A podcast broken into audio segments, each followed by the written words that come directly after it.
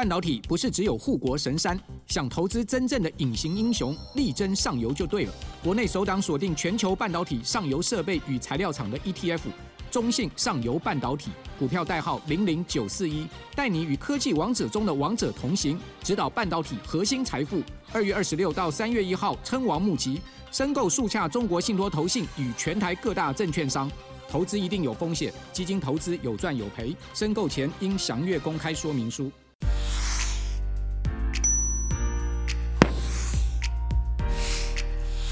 各位财讯的观众朋友，大家好，我是谢金河，欢迎再度收看老谢开讲。这礼拜的单元，我们要先来看看在特斯拉的部分呢。欢迎你一起加入财讯的频道会员，支持最懂投资的财经媒体，跟我们一起追踪政经趋势以及产业状况，成为财讯粉丝团，也就是财团的一份子。或者你也可以针对喜欢的节目抖内我们，让我们可以继续为大家带来更多精彩的节目。特斯拉的股价在二十九号，那么大跌百分之十二点一三。这个大跌呢，一天跌掉二十五点三美元，那么整个特斯拉的市值啊，少掉八百零一点三亿，这个是在二零二四年当中呢所呈现的一个第一个警讯。我们也看到有媒体报道，特斯拉呢从科技七雄啊变成狗熊这样的一个标题，其实也提醒大家，其实在过去很长的时间啊，特斯拉的马斯克对中国啊。是赞许有加，那么他也经常在媒体上大放厥词，他非常看好中国，而且经常有很多讨好中国的言论。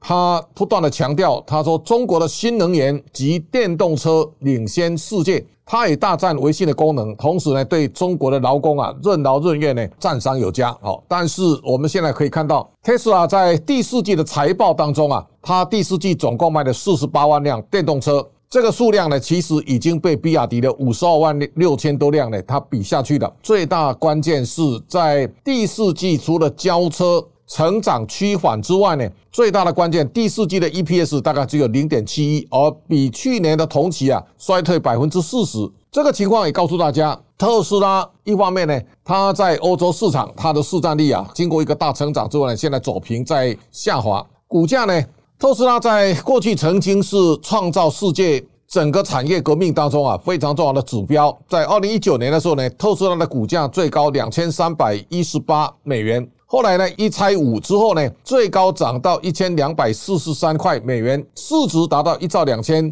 四百三十亿美元以上，这个是创造世界的传奇。那经过摔这么一跤之后呢，特斯拉的市值啊，现在跌到五千八百零五亿。在这种情况之下呢，到最近。马斯克也在讲说，日本人啊对电动车啊认识不足。他有他的看法啊，他一方面呢也把他的超级工厂呢致力要推下一代的电动车，他不断的想要在新的创新上呢能够翻滚。那这样的一个股价的下跌，其实也给大家带来很大的意涵，也告诉大家，在二零二三年的财报当中，他告诉他成长明显低于二零二二年，而赚钱能力呢大幅下降百分之五十。那在这种情况之下呢，其实对特斯拉来讲，价格战现在开始在侵蚀利润哦，那这个利润其实它最大的竞争对手来自比亚迪，特斯拉第三季它已经开始减四十四趴哦，剩十九亿美元。第四季的情况其实更加恶化，那大家担心了，二零二四年特斯拉很可能是会更坎坷，因为现在这个下降的颓势啊，最大关键的是中国的电动车啊，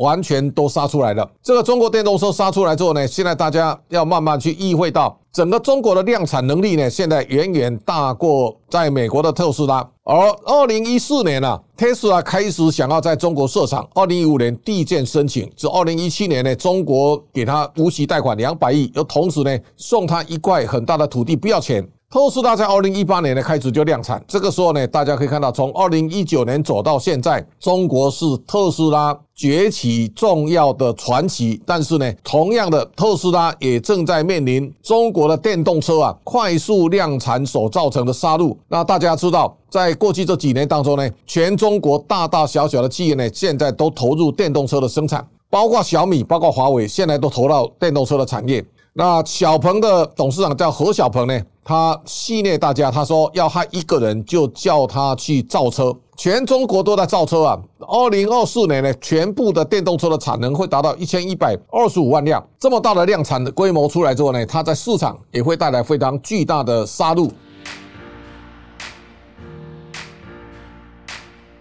我们第一个看到电动车现在在北京的卖场，现在其实它已经逐渐遭到中国的本土车厂的挤压了。那现在大家可以看到，比亚迪跟特斯拉的差距呢，现在越拉越近。但是股价相差非常大哦，你知道，在比亚迪的车辆的销售数量赢过特斯拉之后呢，如果你比对市值，双方差距非常大哦。所以今年大家可能看到，现在摩根大通啊在市井，他认为特斯拉今年的股价呢可能会再跌百分之三十。那这个再跌下来来做呢，我相信特斯拉在科技七雄当中啊，它第一个可能会被除名。现在大家可以看到，特斯拉的市值啊一夜蒸发八百亿美元，现在。在业绩啊是三年来最差，而特斯拉面对的是一个中国产能全开的一个杀戮的行业。大家如果再把这个回合当中呢，中国所呈现的这些面相啊，第一个大家看到面板产业呢，现在肃杀的力道啊非常的强劲。从两千零九年到现在，面板从来没有好起来来过。再到太阳能电池模组，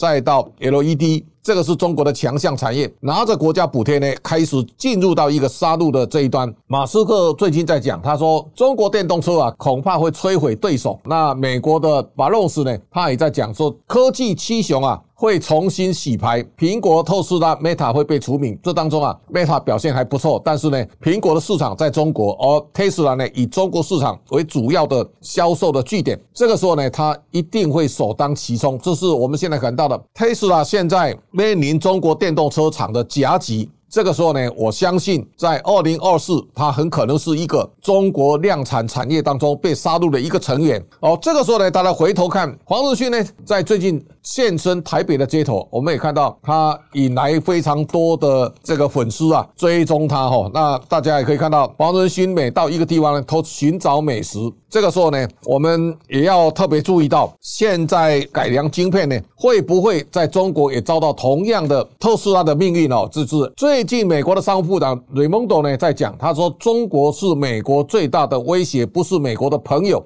他说：“辉达不可一直降规，迎合中国的需求，为商业利益绕道。”他说：“国家安全利益呢，高于企业的营收。”那在这种情况之下呢，我们也特别注意到，在今年当红的 AI 晶片的狂潮当中啊，台积电呢跟着 NVIDIA 呢不断的往上走高啊。这个时候呢，辉达会在中国扮演什么角色？我想大家也注意到，在这两天啊，晶片战争的作者呢，Chris Miller 呢也警告。他说：“中国现在的比较低阶的晶片呢，产能也就过剩了，百分之五十啊，现在还在不断的量产。中国不能生产高阶晶片，但是成熟晶片呢，现在已经供过于求。而在这种情况之下呢，大家也要特别注意到，现在发生到特斯拉的故事啊。”会不会在半导体当中的成熟晶片呢，产生另外一股杀戮？这是大家未来要值得关注的一个关键的焦点。那美国财政部长一再提醒，他说中国特定产业产能过剩呢，对全球构成了威胁。现在这个威胁啊，开始大家也注意到了。从上个礼拜跟大家提到的水泥到钢铁到石化产业到纺织，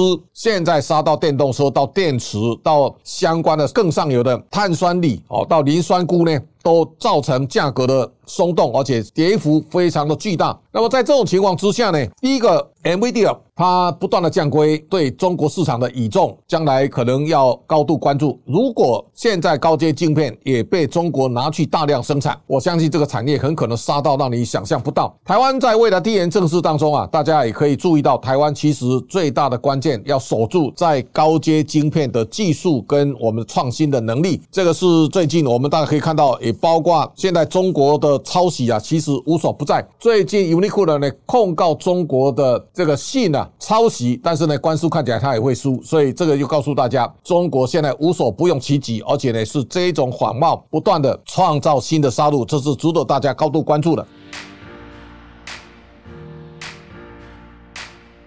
那么在这段时间呢，我们也看到这个韩国的基金啊，因为大量投资中国跟香港的股票呢，所以造成市值大幅滑落，很多投资人呢剃光头走上街头抗争，他们感叹了一辈子的老本啊吃掉大半，那么很可能会归零。这个时候呢，他对香港其实也带来更大的压力。另外一则呢，我们看到新加坡的基金经理人啊，现在认错了，亚洲创世纪资产管理创始人跟首席执行官蔡顺福他。大力放空日本的股市，而做多港股。现在两边呢刚好做相反，所以这个时候呢，他关掉旗下的基金。他说去年呢看好中港股市，然后呢今年犯大错，决定关闭基金来停止亏损。他说我仍然不明白中国政策制定者的不一致性，不对抗通货膨胀呢，导致市场信心的持续丧失和长期熊市。这个是现在我们可以看到的，新加坡的基金公司啊关掉他自己的基金，而中国本地的基金呢，现在很多人认错，甚至下跪道歉的，也告诉大家，在过去这两年当中啊，中国股市的不断的下滑，已经给投资中国跟香港基金的人啊带来非常大的压力的。我们也看到港股回到一九九七。这个是大家难以想象哦。去年香港新股上市大概只有七十三家。那最近阿里巴巴大跌之后呢，马云回来跟蔡崇信呢来逢低补回。那这个看起来也是香港股市能不能止跌一个非常重要的关键。台港股市这张图，我们一再跟大家强调，现在两方差距非常大，一度拉大到两千八百三十五点，台股站上一万八千点，港股现在力守一万六千点，双方差距还有两千点。上个礼拜跟大家讲，创新高跟创新低并存。现在同样一个道理，叫东山飘雨西山晴哦，这样的情况，我们看到日本的日经指数呢，到现在为止，它频频创新高。日本日经指数最高到三万六千五百四十六点。这当中，我们看到日本的很多企业的盈利在上升。第二个呢，日本的企业在执行库存股非常有效率。第三个呢，通膨升温有利日本在过去三十年的通货紧缩呢，提前结束通缩的命运。这个是日本现在的翻转最重要的关键，所以日股创下三十四年的新高。大家也可以对照，在最近特斯拉的股价大幅下滑，但是呢，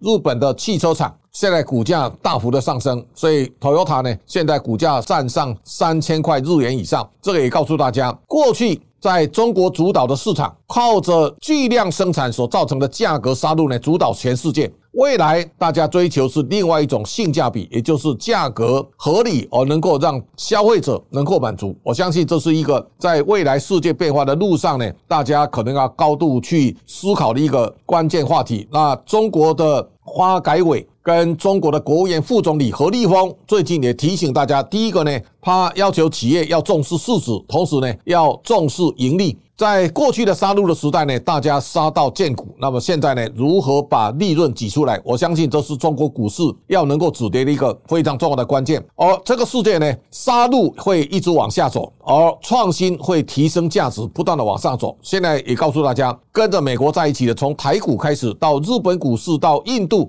现在都走在创新高的行列，而跟着中国走的量产杀戮的这一端呢，现在不断的在往下。尽管国家祭出非常多的力撑股市的措施，包括人行降息两码，但是呢，中国的股市仍然没有办法扭转颓势。这个是未来世界啊，大家一定要高度关注的一个焦点。一方面呢，大家要远离这一种靠着量产杀入的产业，而要尽量去追逐科技创新能够创造价值的企业或市场。这个是今天给大家做的简报，感谢大家的观赏。下周同一时间，请大家继续收看。